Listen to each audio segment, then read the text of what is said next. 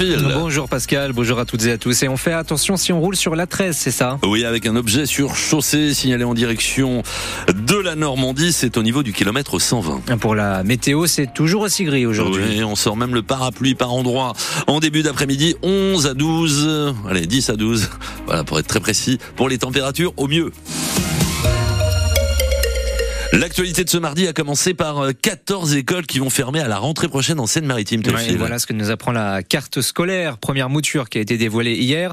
14 postes d'enseignants vont aussi être rendus, c'est le terme officiel.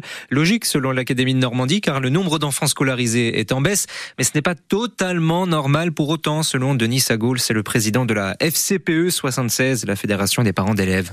Alors, calcul logique, euh, non, ce n'est pas un calcul logique. Pour moi, enfin, et pour la FCPE, les fermetures de classe sont toujours euh, un drame pour les familles. Hein. Délocalisation des enfants euh, obligés d'aller sur d'autres écoles, et les calculs sont, sont ce qu'ils sont pour l'académie, sont pas les mêmes que nous. On nous parle de classes moins chargées, tel n'est pas le cas, bien évidemment. On a encore beaucoup trop de classes à plus de 25 élèves à l'heure actuelle, ce qui ne facilite absolument pas l'inclusion et la réussite scolaire. Alors qu'on nous promet un plafond à 24 élèves hein, en CP et en CE1. Oui, mais pour cela, il faudrait des moyens constants. Il faudrait des profs, il faudrait.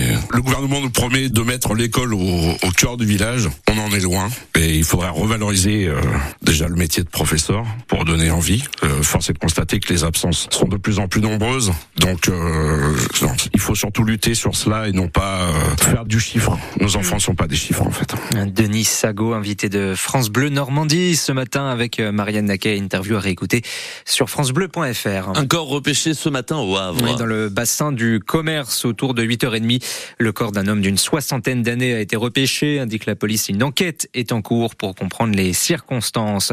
La police qui alerte également sur une arnaque aux faux policiers. Exemple hier après-midi à Auto-sur-Mer, deux faux policiers ont réussi à voler 1000 euros et des bijoux à une femme de 86 ans. Ils ont prétexté un faux cambriolage dans le quartier pour vérifier chez elle si rien n'avait été volé. Des faits similaires ont aussi eu lieu à Dieppe, à Rouen ou à Anfreville-la-Mivoie par exemple. Prudence donc. Un homme a également été interpellé hier dans un train à la gare de Rouen autour de 23h15. Un homme de 39 ans qui s'est masturbé devant une femme de 25. Il a été placé en garde à vue. Elle milite pour éviter l'expulsion de son fils adoptif. Anne-Marie a adopté Sekou en 2022. Un jeune Guinéen qui a 20 ans aujourd'hui et qui est sous le coup d'une OQTF, une obligation de quitter le territoire. Ils ont saisi le tribunal administratif qui a rejeté leur recours. Ils ont donc fait appel. Une pétition en ligne de soutien a recueilli plus de 30 000 signatures. Alors le tribunal juge que Sekou n'a pas de lien affectif avec la France ni de projet professionnel, mais selon sa mère adoptive, il attend justement des papiers pour pouvoir travailler. On lui dit aussi qu'il veut pas continuer ses études, alors qu'en fait c'est parce qu'il n'a pas ses papiers qu'il ne peut pas continuer ses études. Il a encore des liens très forts avec les professeurs de chez Lanfry avec qui il a eu des très très bons rapports. Il est sorti premier en lauréat en tant que maçon.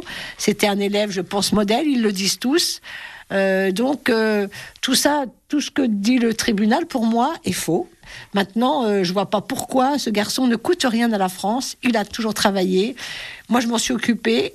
Il n'a rien demandé comme aide. C'est quelqu'un en plus qui est tout à fait fiable, sérieux, extrêmement bien inséré. Il a plein d'amis, il travaille avec les Restos du Cœur, il est très populaire. Les gens, les, gens le trouvent formidable, l'aiment en général dès qu'ils le voient. Donc je ne comprends pas. L'audience d'appel aura lieu dans les prochaines semaines du côté de Douai. Un goûter de soutien est prévu le 23 mars prochain. Le président de la République reçoit cet après-midi les principaux syndicats agricoles, la FNSEA, mais aussi les jeunes agriculteurs.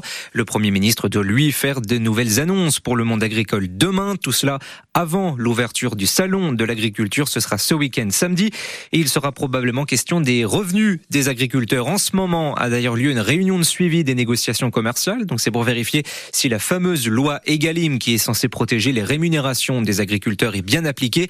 Et une voix s'élève aujourd'hui, c'est celle de Michel Biérot, le PDG de Lidl. Pour lui, il faut un prix minimum garanti pour les agriculteurs. Je pense qu'on est suffisamment de gens très intelligents dans ce pays pour se mettre autour d'une table et définir pour les trois prochains mois le prix minimum d'un litre de lait. 46 centimes, 47 centimes, mais pas 40 comme ils sont payés aujourd'hui. C'est ce que j'ai dit il y a 6 ans lors de l'écriture de la loi Egalim 1. Pourquoi ne n'inscrivons pas dans la loi un prix minimum garanti pour le lait, pour le porc, pour le bœuf? Et une fois qu'on a dit ça, on protège le monde agricole et ensuite, moi, je continue les négociations avec l'industriel. Et à la limite, peu importe au prix auquel je vends mon lait, à partir du moment qu'on a protégé le revenu de l'agriculteur. Tout est une question de marge, c'est ce qu'on appelle le partage de la valeur. Nous sommes trois. Pareil, pourquoi nous n'inscrivons pas dans la loi l'obligation de mettre les éleveurs autour de la table quand on discute du prix? Depuis des décennies, en fait, il y a une opacité totale sur les coûts de production, les coûts de transformation, et au final, l'éleveur est resté la variable d'ajustement. Michel Biro, le PDG de l'entreprise Lidl. 12h05, Théophile, le ciel de la Porte Océane a pris hier soir une teinte très orangée. Ouais, spectacle très impressionnant hein, qui était lié à un épisode du de torche pardon du côté de Total à Gonfreville-Lorcher. C'était tout à fait prévu hein,